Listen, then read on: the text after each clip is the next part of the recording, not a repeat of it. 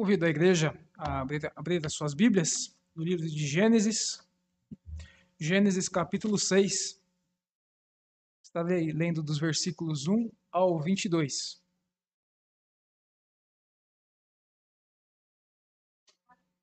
Gênesis capítulo 6, dos versículos 1 ao 22. Assim diz a palavra do Senhor. Como se foram multiplicando os homens na terra, e lhes nasceram filhas, vendo os filhos de Deus que as filhas dos homens eram formosas, tomaram para si mulheres, as que entre todas mais lhes agradaram.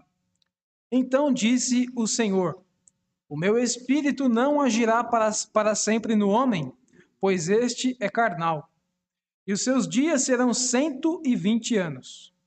Ora, naquele tempo havia gigantes na terra, e também depois, quando os filhos de Deus possuíram as filhas dos homens, as quais lhes deram filhos. Estes foram valentes, varões de renome na antiguidade. Viu o Senhor que a maldade do homem se havia multiplicado na terra e que era continuamente mal todo o desígnio do seu coração.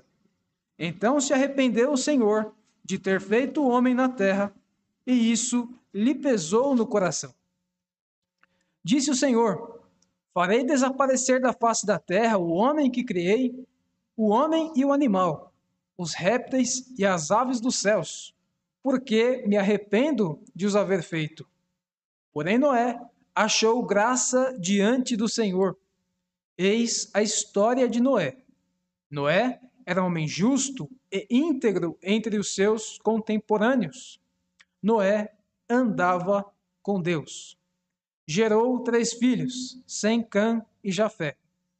A terra estava corrompida à vista de Deus e cheia de violência.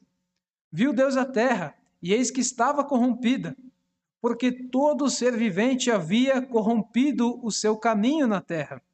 Então disse Deus a Noé: Resolvi dar cabo de toda a carne, porque a terra está cheia da violência dos homens e eis que os farei perecer juntamente com a terra. Faze uma arca de tábuas de cipreste, nela farás compartimentos e a calafetarás com betume por dentro e por fora. Deste modo a farás. De trezentos côvados será o comprimento, de cinquenta a largura, a altura de trinta. Farás ao seu redor uma abertura de um côvado de altura.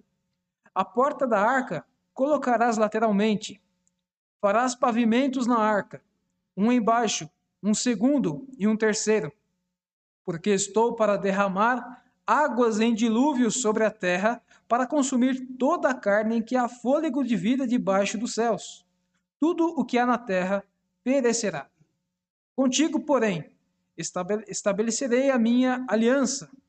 Entrarás na arca tu e teus filhos, e tua mulher, e as mulheres de teus filhos. De tudo que vive, de toda a carne, dois de cada espécie, macho e fêmea, farás entrar na arca, para os conservares vivos contigo. Das aves, segundo as suas espécies, do gado, segundo as suas espécies, de todo réptil da terra, segundo as suas espécies, dois de cada espécie virão a ti, para os conservares em vida. Leva contigo tudo que se come, ajunta-o contigo, ser-te-á para alimento a ti e a eles. Assim fez Noé, consoante a tudo o que Deus lhe ordenara. Louvado seja o Senhor pela sua santa palavra. Os irmãos, voltando mais uma vez nossos olhos ao texto lido da sagrada palavra do Senhor, Gênesis capítulo 6, vemos a conhecida, emblemática passagem do anúncio do dilúvio ao mundo, a emblemática passagem de Noé. Através desse texto, vamos hoje falar sobre o tema Andando com Deus em um mundo de impiedade. As primeiras páginas da palavra de Deus nos mostram a criação do mundo, Deus criando tudo e dizendo que tudo que ele fazia era muito bom. Porém, ao folhear pouquíssimas páginas, já vemos a corrupção do gênero humano, os resultados da queda, os resultados do pecado original que Adão cometeu juntamente com sua esposa Eva. E tal pecado fez com que logo a humanidade começasse a demonstrar os prejuízos e as características terríveis que o pecado cria no homem em toda a criação de Deus. Deus criou o mundo perfeito, tudo era muito bom, criou o homem sem pecado, a sua imagem e semelhança, como até destacamos hoje na escola dominical pela manhã. Porém, a entrada do pecado no mundo trouxe imensos prejuízos. E assim como nos dias de Noé, os dias em que vivemos hoje são dias de inversão de valores. Há quem diga que até mesmo nas igrejas nós temos visto hoje uma das piores, se não a pior geração de crentes de todos os tempos. Um mundo descompromissado com o Senhor. Um mundo que a cada dia mais claramente tem rejeitado a palavra de Deus. Sempre rejeitou. Mas de um tempo para cá, parece que tem rejeitado com mais veemência, com mais intensidade. As bases que Deus criou para a sociedade, a família sendo atacada de uma forma terrível. Temos medo de mandar até os filhos para a escola. A maldade crescendo a níveis alarmantes. E tudo isso, quando olhamos para os dias de Noé, parece muito semelhante com os tempos que estamos vivendo. Realmente, tempos difíceis. Nas igrejas, o crescimento de pessoas que têm debandado, se tornando desigrejados, pessoas que têm apostatado da fé, se dizendo agora ateus, e o mundo que a cada dia mais se afunda no lamaçal de pecados, muitas vezes tem nos deixado em uma situação de tristeza, de desespero, de desilusão, ainda mais depois de todo o período que temos vivido de incertezas, de medo. As pessoas estão a cada dia mais ficando desanimadas. E quantos são os casos de pessoas dizendo que estão em depressão, pessoas que não têm mais sentido para viver? Mas, também olhando para esse texto, além de ver toda a feiura do pecado humano, tanto nos dias de Noé, comparando com os dias em que temos vi vivido atualmente, nós também temos a certeza de que, assim como Noé, há muitos hoje que vivem em um mundo ímpio, mas, como disse o versículo 9, andam com Deus. Quem anda com Deus tem um olhar diferente para a situação crítica que este mundo tem nos apresentado. A primeira lição que vamos aprender essa noite é: em um mundo de impiedade, não há acordo entre luz e trevas. Muitas vezes, para nós, parece que as trevas têm dominado este mundo a ponto de que as pessoas chegam a perguntar: onde está Deus? Parece que o mal tem dominado de vez. Não temos mais para onde fugir, não temos mais a quem recorrer. As pessoas têm realmente perguntado: onde está Deus? O desânimo é imenso, o medo nem se fala. Mas, em um mundo de impiedade em que não há acordo entre luz e trevas, Deus nos orienta como devemos fazer para andar com Ele e enxergar as coisas não do prisma humano, mas sim do prisma divino, que Deus nos revela por Sua santa e preciosa palavra. O versículo 1 do capítulo 6 diz assim: Como se foram multiplicando os homens na terra, e lhes nasceram filhas. Vendo os filhos de Deus que as filhas dos homens eram formosas, tomaram para si mulheres, as que entre todas mais lhes agradaram. Nestes dois primeiros versículos, meus irmãos, nós já vemos a multiplicação dos homens na terra. Hoje até pela manhã falamos dos mandatos que Deus deu na criação, né? Um deles, que é o mandato social, onde Deus disse: povoai a terra, aconteceu. Porém, não aconteceu de forma santa. O pecado já habitou na terra desde o primeiro homem, desde Adão. Então, esse povoamento da terra, esse crescimento das pessoas, cresceu juntamente com a maldade, com a corrupção do gênero humano causada pelo pecado. Por isso que o texto diz que multiplicando os homens na terra, lhes nasceram filhas. Veja que o versículo 1 destaca as filhas dos homens. E ele vai fazer uma diferenciação nesse termo de filhas dos homens. Porque no versículo 2 ele diz assim: Vendo os filhos de Deus, agora não falando mais das filhas dos homens, mas o povo de Deus, vendo os filhos de Deus, que as filhas dos homens eram formosas, tomaram para si mulheres, as que entre todas mais lhes agradaram. À primeira vista, nós entendemos aqui que houve uma mistura de povos, casamentos que não, não deviam ter acontecido segundo os preceitos de Deus. Ao interpretar esse texto, nós vamos ver algumas linhas diferentes na teologia, sendo que a mais tradicional na igreja cristã é que aqui houve realmente apenas uma mistura da linhagem de Sete, filho de Adão, com a linhagem de Caim.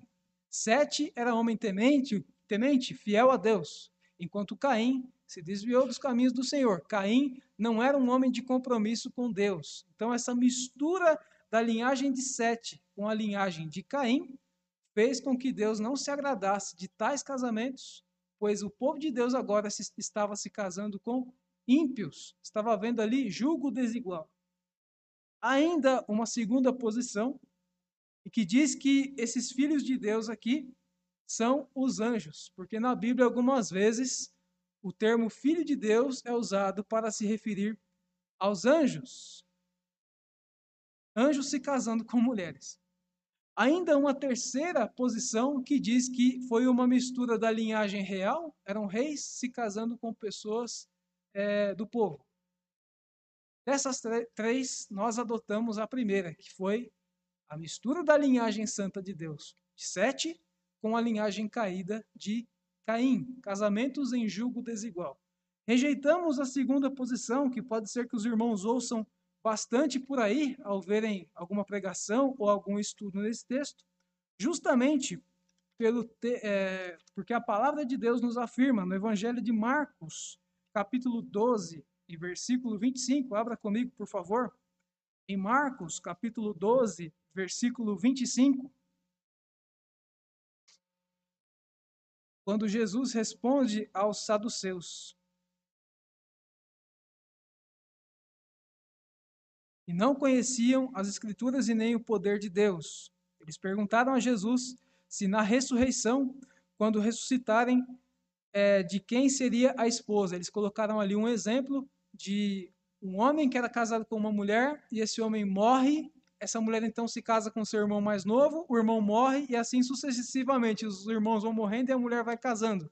Perguntam então, na ressurreição, de quem ela será esposa? Veja qual foi a resposta de Jesus no versículo 25. Pois quando ressuscitarem de entre os mortos, nem casarão, nem se darão em casamento, porém serão como os anjos nos céus. Então Jesus afirmou que no corpo glorificado, no estado eterno, nós, nesse sentido, seremos como os anjos. Não se casam e não se dão em casamento. Anjo não casa, anjo não tem relacionamento, ainda mais com pessoas. Por isso, rejeitamos a segunda posição aqui em Gênesis, que esses filhos de Deus eram os anjos, embora em alguns textos nós vejamos este termo sendo aplicado aos anjos, mas não é o caso aqui de Gênesis, capítulo 6, e muito menos também apoiamos que são pessoas da realeza se casando com mulheres do povo, porque não há nenhuma outra base no texto para afirmarmos isso. O que incomodaria realmente ao Senhor é a primeira posição. O povo de Deus se casando com os ímpios, o julgo desigual. Por isso que, mais uma vez, peço que os irmãos abram comigo no texto de 2 Coríntios, a segunda carta de Paulo aos Coríntios, capítulo 6, versículos 14 e 15. 2 Coríntios capítulo 6, versículos 14 e 15.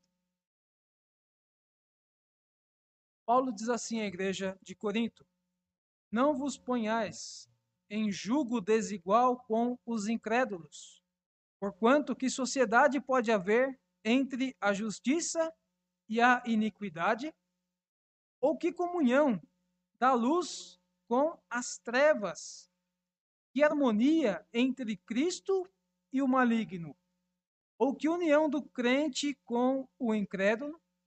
Veja quantos questionamentos o apóstolo Paulo levantou aqui ao falar do julgo desigual. Esse texto, meus irmãos, pode ser aplicado, é bastante abrangente em várias situações da vida. Geralmente aplicamos para o casamento, porque é uma aplicação correta também para este texto, embora aqui Paulo esteja falando de qualquer relacionamento que venha abalar a sua fé. Quando um crente se casa com um descrente, ele terá grandes prejuízos.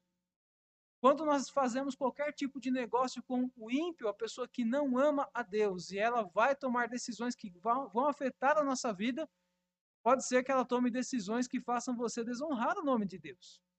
Então, o julgo desigual pode ser aplicado nas mais diversas situações, inclusive no casamento. Então, voltando para o nosso texto de Gênesis 6, o Senhor se aborreceu ao ver a maldade crescendo, e um dos sintomas dessa maldade ter crescido foi ver que o povo de Deus já não tinha mais compromisso em povoar a terra juntamente com quem era também do povo de Deus.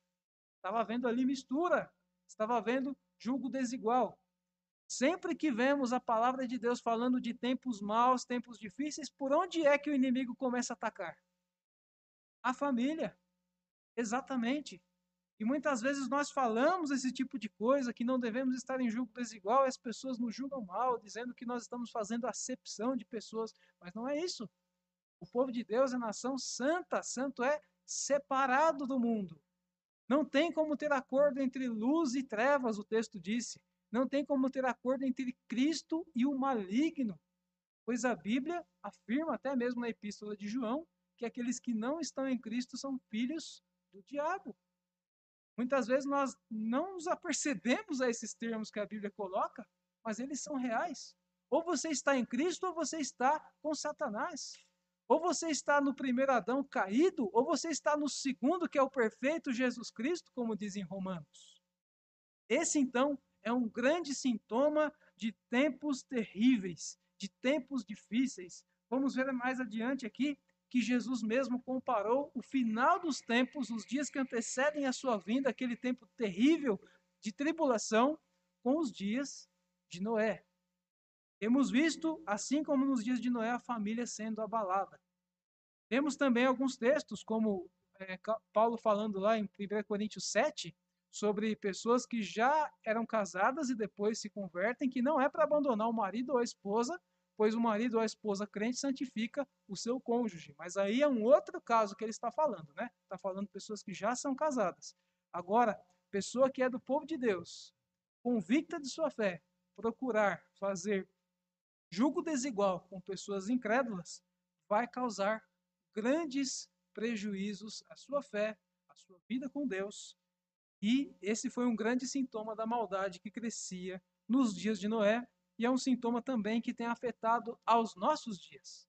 O quanto a família tem sido atacada. Não apenas no caso de casamentos mistos, mas casamentos que não deveriam existir. A família tem sido atacada em todos os sentidos, por todos os lados. Não tem mais para onde fugir. Basta ligar a TV, a internet, ver as movimentações na rua a família está sendo bombardeada, estamos em guerra. E a guerra não é contra mim, contra você. A guerra é contra o Senhor que instituiu a família, casamento homem e mulher. Diz ainda, no terceiro versículo: Então disse o Senhor: Meu espírito não agirá para sempre no homem, pois este é carnal os seus dias serão 120 anos. Então, Deus aqui disse que o seu espírito não agiria mais para sempre no homem. Quando o texto afirma que o espírito de Deus não agiria sobre o homem, ele não está falando do Espírito Santo habitando nos crentes. Ele está falando no sentido do espírito vivificador de Deus, que tem mantido a vida neste mundo. Ele está falando no sentido do espírito de Deus não agindo mais trazendo vida e sustento para a humanidade. Nós temos o conceito claro né, na teologia reformada do que é a graça salvadora, que alcança os eleitos de Deus, né, os que foram predestinados, e também o sentido da graça comum, que é aquela graça de Deus que tem atingido toda a terra. Chove para todo mundo, nasce o sol para todo mundo, salvos e ímpios, é o que a palavra de Deus diz, né? Então, o Espírito de Deus aqui no terceiro versículo não agindo mais para sempre no homem, quer dizer o quê? O Espírito de vida vai sair, não vai mais ter sustento de Deus para a humanidade. E o terceiro versículo termina dizendo que os dias do homem seriam 120 anos. Quer dizer o quê? Depois de 120 anos, algo iria acontecer e a humanidade iria perecer. Então, é o tempo que eles tinham até que chegasse o dilúvio. Dilúvio que ia inundar todo esse mundo e acabar com a nação pecaminosa que estava crescendo e ofendendo a santidade do nosso Deus. O pecado atingia níveis alarmantes e nós servimos a um Deus santo. O Deus criador do céu e da terra, ele é santíssimo, soberano. Com ele, o pecado não tem vez. No céu não entra pecado. Versículo 4 diz assim: Ora, naquele tempo haviam gigantes na terra. E também depois, quando os filhos de Deus possuíram as filhas dos homens, as quais eh, lhes deram filhos, estes foram valentes, varões de renome na antiguidade. Então veja aqui, o quarto versículo está nos mostrando os resultados desses casamentos mistos, do julgo desigual que estava acontecendo ali na nação que pertencia ao Senhor, no povo de Deus. Por isso que ele diz aqui que naquele tempo havia gigantes. É mais um termo aqui bastante complicado quando algumas pessoas vão falar desse texto, porque tem gente aqui defendendo, aqueles que dizem que era casamento de anjo com pessoa, que os gigantes foram resultado de um anjo tendo filho com uma mulher. Usando o termo dos nefilins. Os irmãos já devem ter ouvido falar disso. Mas, como já dissemos, a posição cristã tradicional não é essa. Os gigantes aqui estão falando de homens de grande estatura, homens fortes e, como termina o versículo, homens valentes, varões de renome e também homens perversos. Eram homens maus, como se fossem homens de guerra. Não é a primeira vez ou a única vez que a Bíblia fala sobre gigantes. Lembram-se da passagem de Davi e o gigante Golias, que está lá em 1 Samuel, capítulo 17. Ali o texto diz que é, Golias também era um gigante, um homem de grande força, estatura, e assim como Golias, é, esses gigantes aqui, é, Golias media cerca de seis côvados e um palmo. É um homem de quase três metros de altura. Então, não é exclusivo desse texto falar de homens de grande estatura, homens fortes. O gigante Golias era desse mesmo jeito aqui. Então, foi o resultado desses casamentos mistos. Nasceu uma geração má, perversa, homens violentos. Por isso que o texto chama eles de varões de renome na antiguidade, homens valentes, porque eles eram muito maus, violentos. Versículo 5. Nós vamos iniciar já a segunda lição desse texto, que é a justiça e a graça de Deus são apresentadas ao mundo caído. Então, versículo 5 diz assim: Viu o Senhor que a maldade do homem se havia multiplicado na terra e era continuamente mal todo o desígnio do seu coração. Então, aqui no versículo 5, nós temos algumas observações a fazer. O Senhor viu que a maldade do homem se havia multiplicado, era continuamente mal todo o desígnio do coração do homem, só havia maldade. Deus Santo estava sendo ofendido pela maldade tamanha do mundo. Nós temos algumas observações. A primeira, o fim principal do homem, como vemos ali na pergunta que todo mundo decora do breve catecismo, que é a pergunta 1, qual é? Ficar a Deus, alegrar-se nele, ou gozar-se dele para sempre, né? ter alegria, satisfação em Deus. Porém, não se pode glorificar a Deus, que é santo, amando o pecado. Essa geração não vivia para a glória de Deus.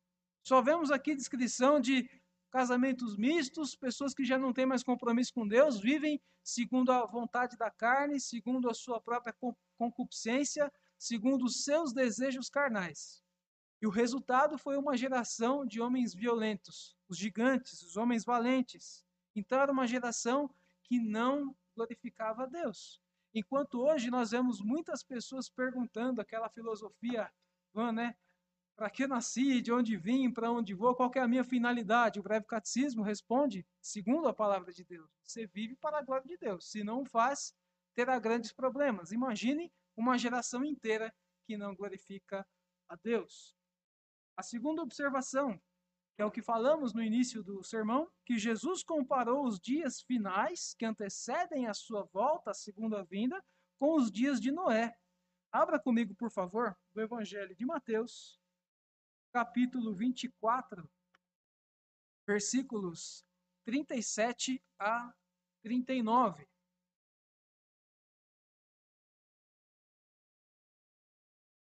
Este é um dos textos mais escatológicos do Novo Testamento, onde Jesus fala sobre os tempos do fim.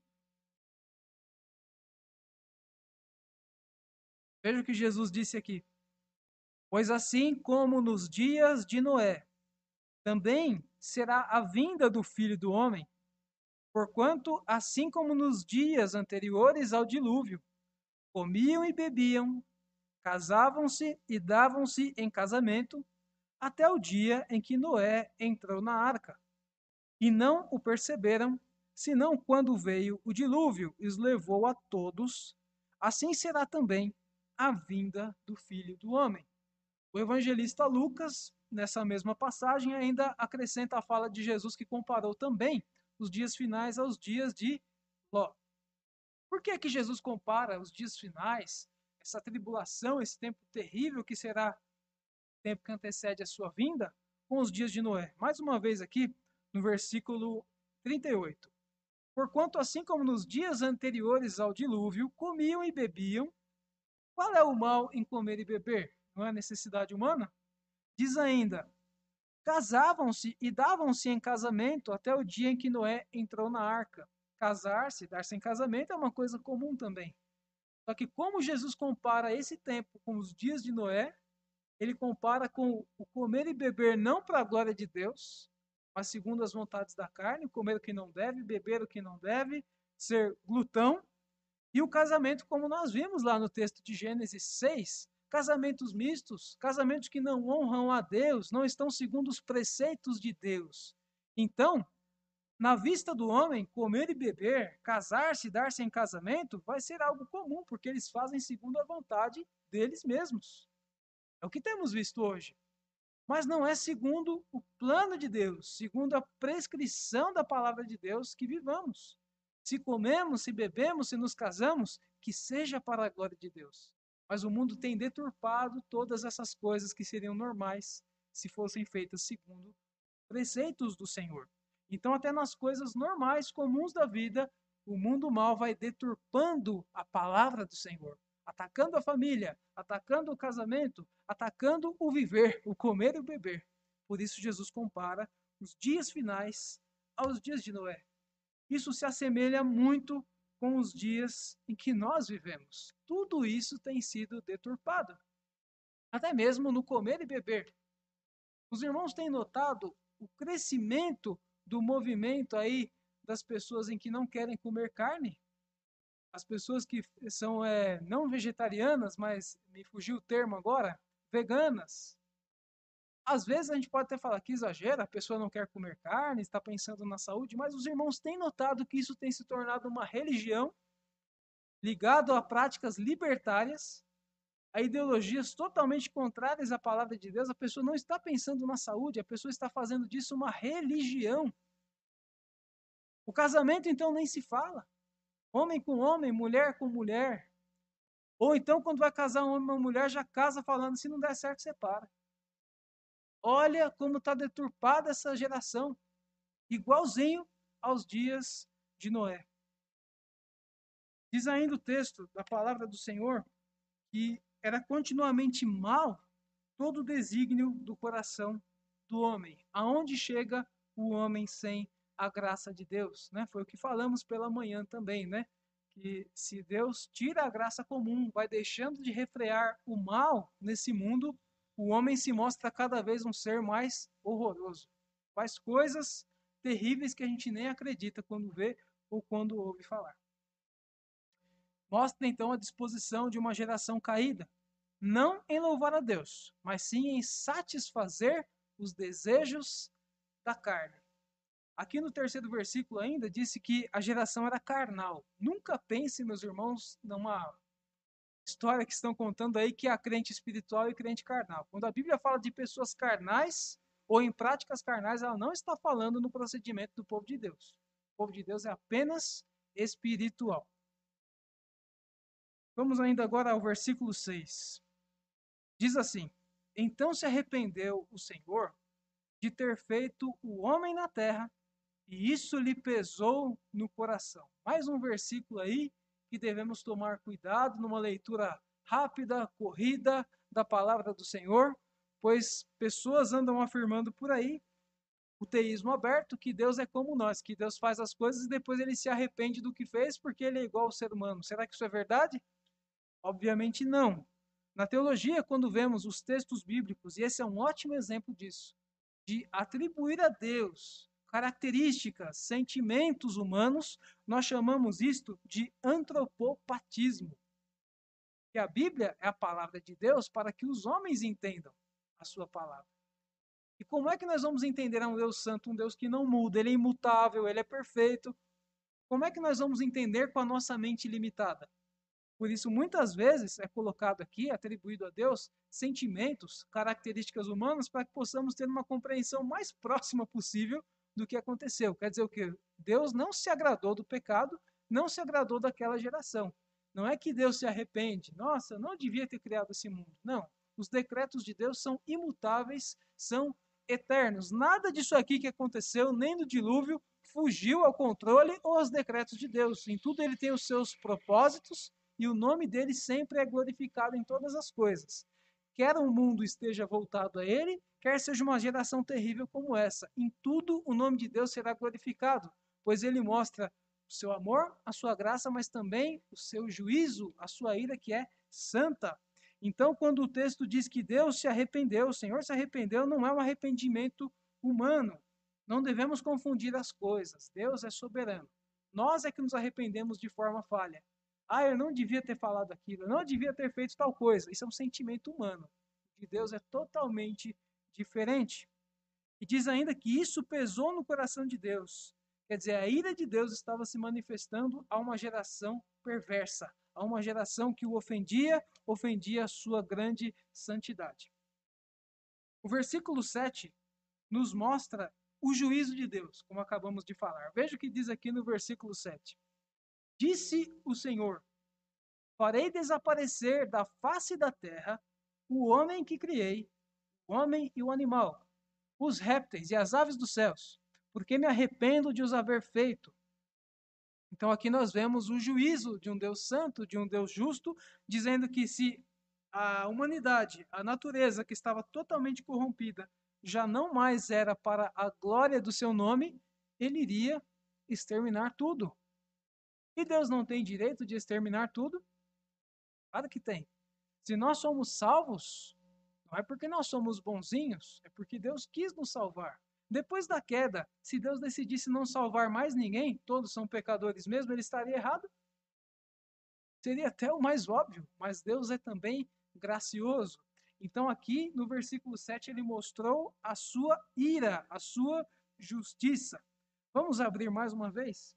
A carta de Paulo aos Romanos, capítulo 8, versículos 18 a 23.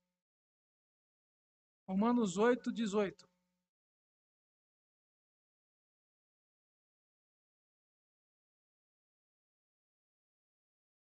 Texto que fala sobre os sofrimentos do presente e as glórias do porvir. Veja o que o apóstolo Paulo diz aqui. Porque para mim, tenho por certo que os sofrimentos do tempo presente não podem ser comparados com a glória a ser revelada em nós. A ardente expectativa da criação aguarda a revelação dos filhos de Deus. Veja então que o apóstolo está falando dos sofrimentos do tempo presente, mas aqui no versículo 19 ele fala de uma ardente expectativa não apenas dos homens, mas de toda a criação de Deus. Porque note que o versículo que lemos lá agora em Gênesis fala que Deus exterminaria não só a humanidade, os homens é que estavam pecando, mas exterminaria toda a criação, os animais e tudo. Por isso, então, que Paulo vem aqui reafirmar que toda a criação foi afetada pelo pecado original de Adão. Tudo foi afetado. Quando vemos hoje uma catástrofe natural acontecendo, É resultado da ira de Deus. A natureza às vezes faz coisas aí que a gente fica impressionado, né? É terremoto, é furacão, é tsunami, tudo isso mostrando que o mundo inteiro foi afetado pelo mal do pecado. Aí, de novo, quando acontece esse tipo de coisa, as pessoas perguntam: tá vendo? Você fala que Deus existe, olha quanta gente morreu nesse tsunami, deu terremoto, matou pessoas e tal, onde está Deus? Aí nós cristãos sempre falamos o quê? Está no céu reinando. Isso faz parte do plano dele. Você não está no céu ainda. Esse aqui é o mundo caído. Deus governa até mesmo nos desastres, nas catástrofes naturais. A criação toda geme, está na expectativa ardente da revelação dos filhos de Deus, do estado eterno que a Bíblia chama o novo céu e a nova terra, né? Tudo restaurado, tudo novo e sem pecado. Versículo 20.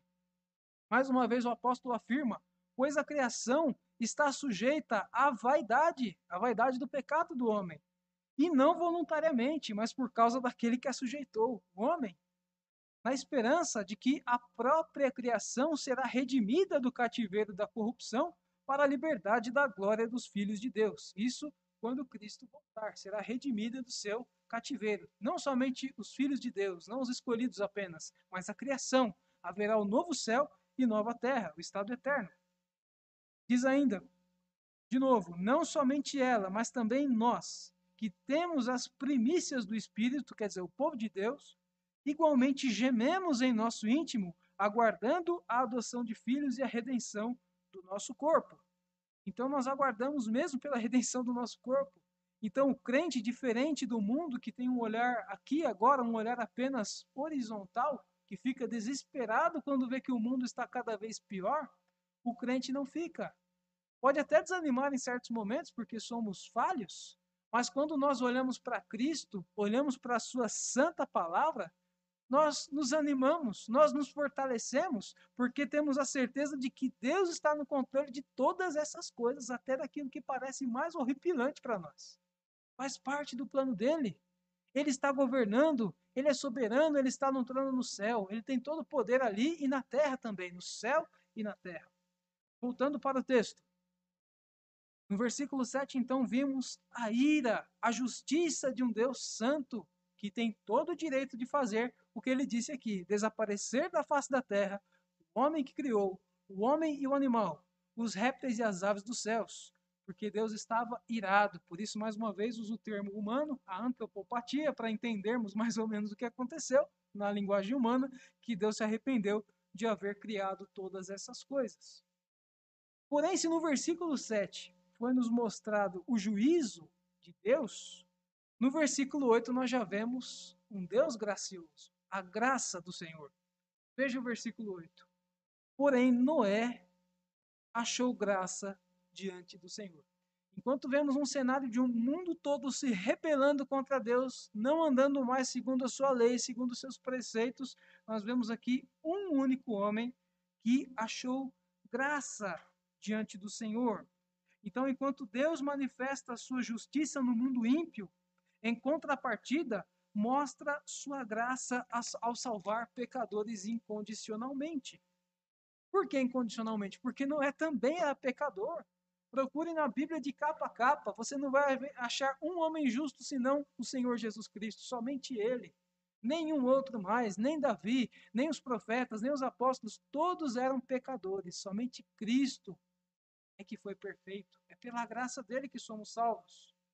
E um texto muito conhecido que vamos ler agora, é o texto de Efésios 2, de 8 a 10, que muitos têm até decor, mas é uma grande verdade em nossas vidas. Efésios 2, de 8 a 10, veja o que a palavra de Deus nos diz.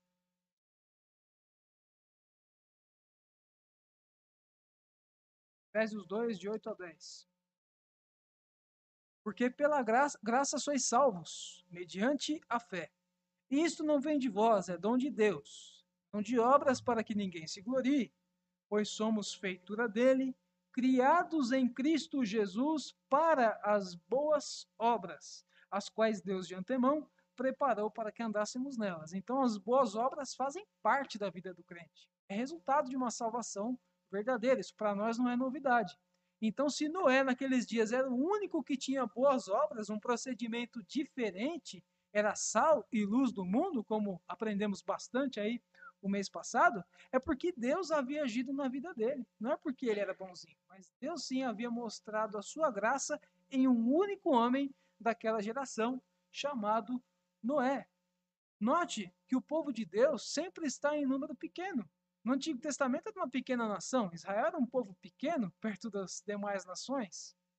Hoje, vemos uma igreja inchada aí no Brasil, um monte de placa denominacional, mas vai ver o que se prega nos púlpitos. Quase nenhuma mais prega a palavra de Deus, é prosperidade e um monte de outras coisas. Igreja que prega a verdade de Deus, a palavra do Senhor somente, são pouquíssimas. Então, o povo de Deus verdadeiro, que é trigo e não joio, é pequeno. Sempre é o remanescente fiel. Aquele princípio do remanescente fiel. E vemos aqui, nos dias de Noé, apenas um homem que foi achado íntegro, um homem que achou graça diante do Senhor. E o versículo 9 é o que dá o tema desta mensagem. Eis a história de Noé. Noé era um homem justo e íntegro entre os seus contemporâneos. Noé andava com Deus. Essa é a diferença de Noé para os homens de sua geração. Noé andava com Deus. Os demais, segundo suas próprias vontades, as concupiscências da carne.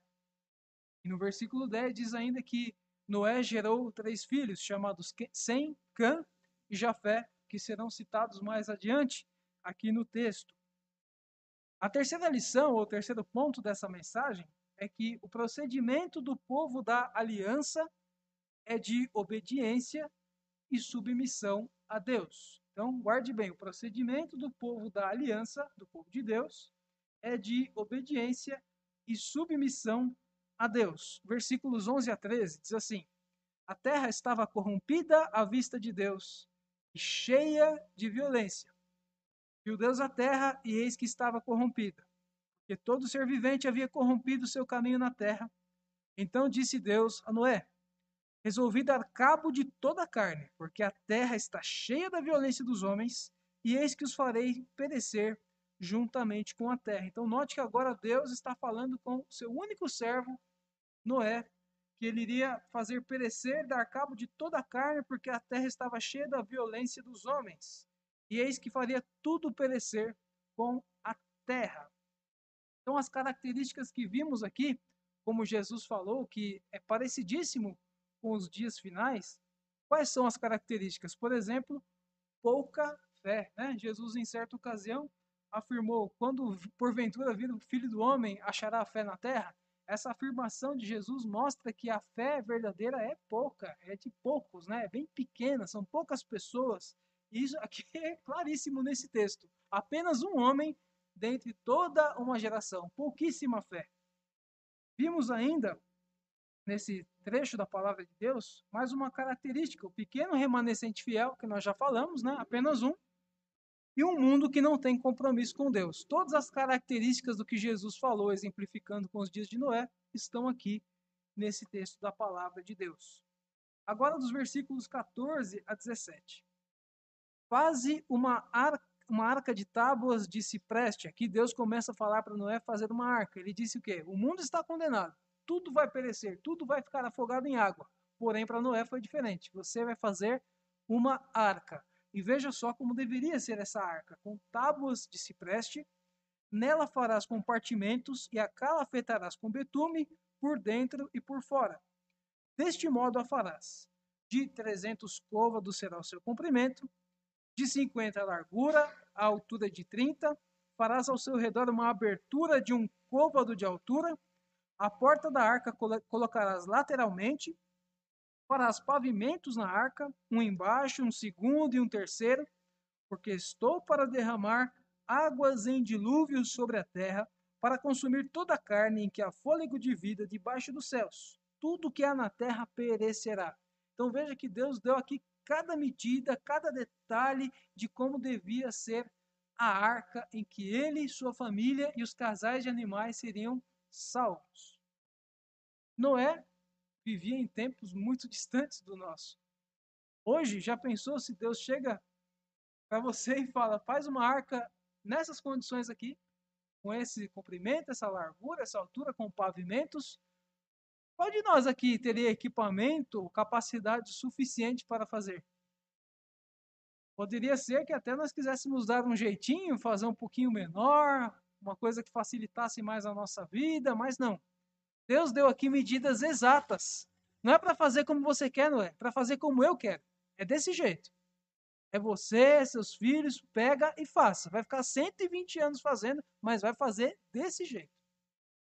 Aqui nós vemos Noé retrucando ou querendo dar uma mãozinha para Deus aí, para facilitar a vida dele. Foi fácil fazer essa embarcação em 120 anos, um homem já idoso? Nada fácil. Então, quando Deus nos dá uma tarefa, quando Deus nos dá ordens, nós devemos cumpri-la cabalmente.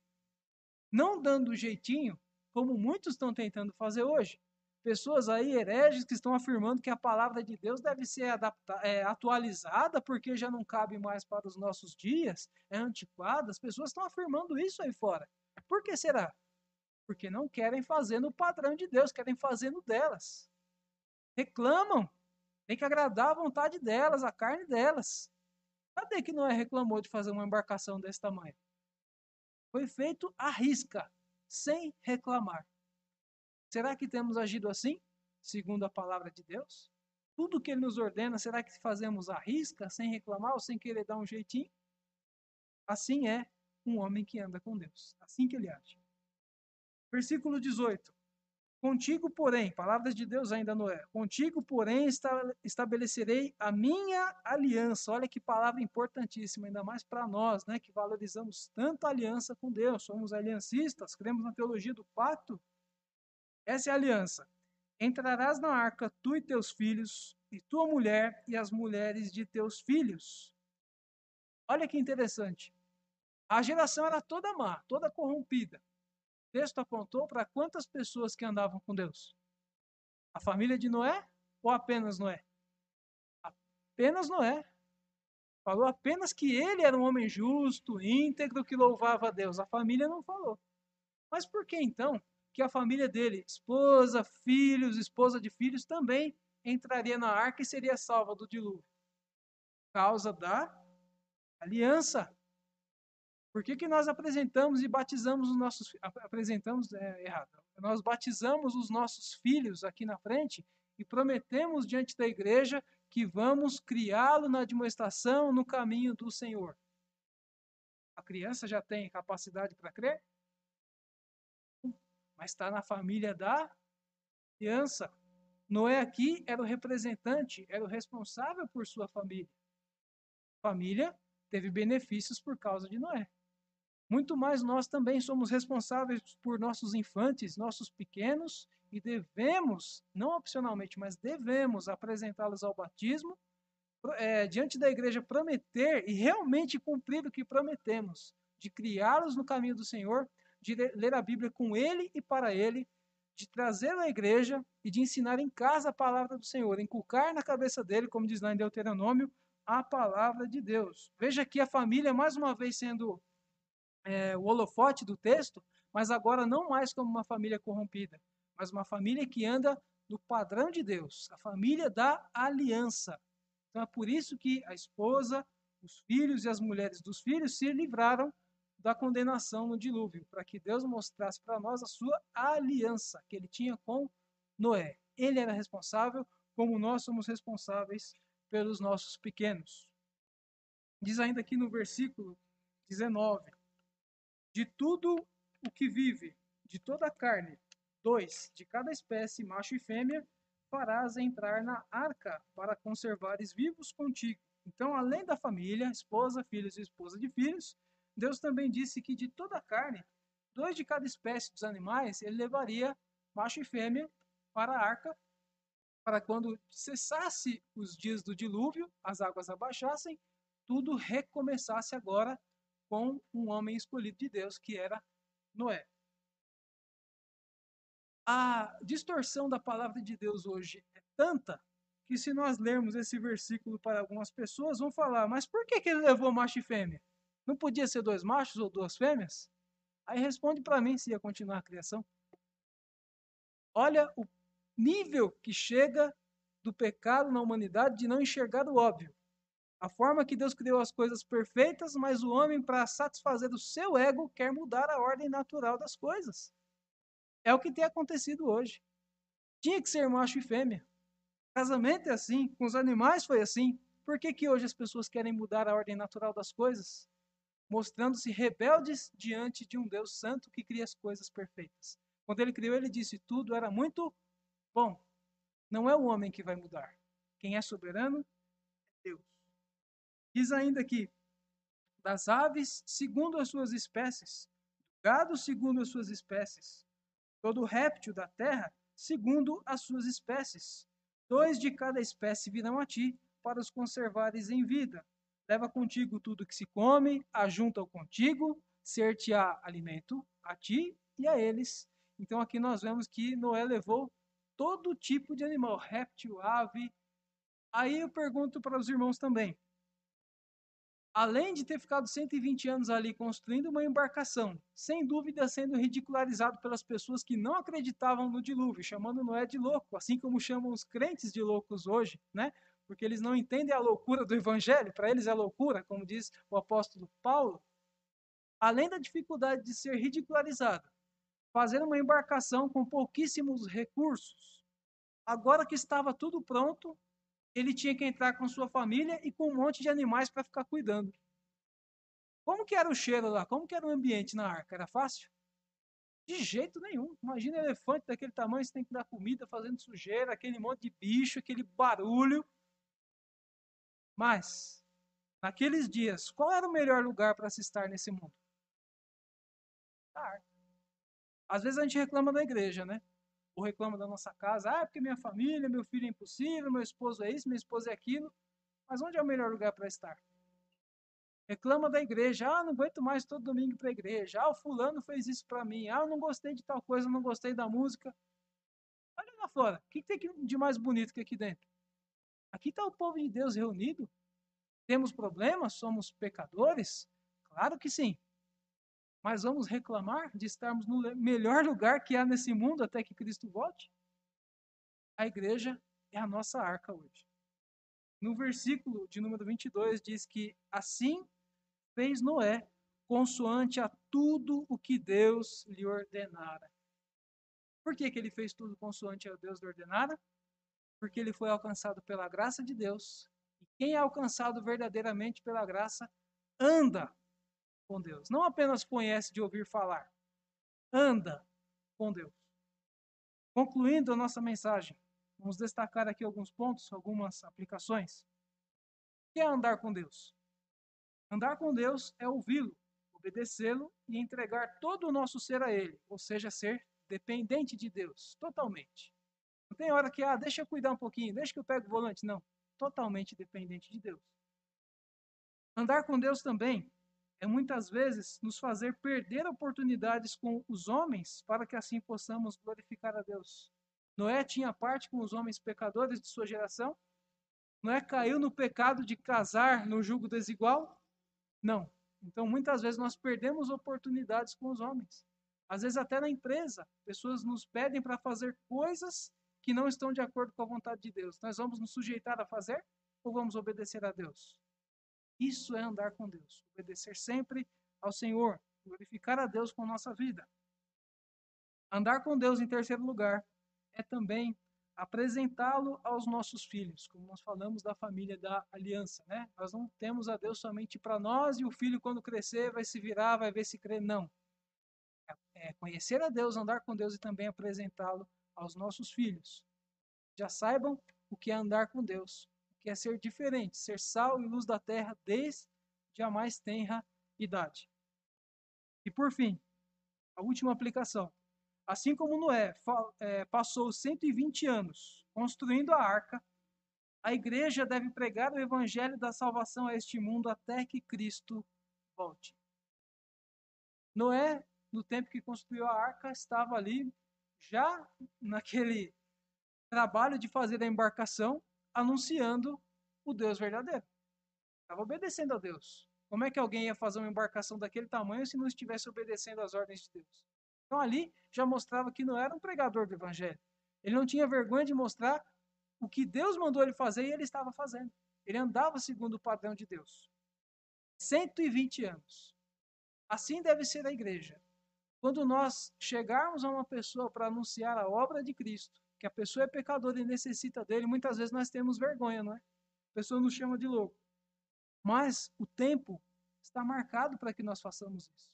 Devemos pregar, como diz lá na segunda epístola de Pedro, que é onde ele usa até o termo ali, na linguagem humana também, vamos apressar a vinda de Deus, porque Jesus só vai voltar quando o último dos eleitos crer após ouvir a palavra. Então não vamos perder tempo mais com as vontades da nossa carne. Vamos passar o tempo fazendo a vontade de Deus, construindo a arca que agora para nós é a pregação do Evangelho, até que Cristo volte. 120 anos fazendo uma embarcação parece difícil. Será que é mais difícil fazer isso ou anunciar a Cristo para as pessoas? Como tem sido nossa vida de missões ali fora? Ajudar os missionários no segundo domingo aqui, quando enviamos ofertas, é maravilhoso. Mas e a nossa parte? Na nossa casa, no nosso bairro, na nossa escola? Será que temos feito? Que aprendamos então com o exemplo de Noé e possamos assim andar com Deus em nosso dia a dia para a glória do Senhor. Que Deus assim vos abençoe.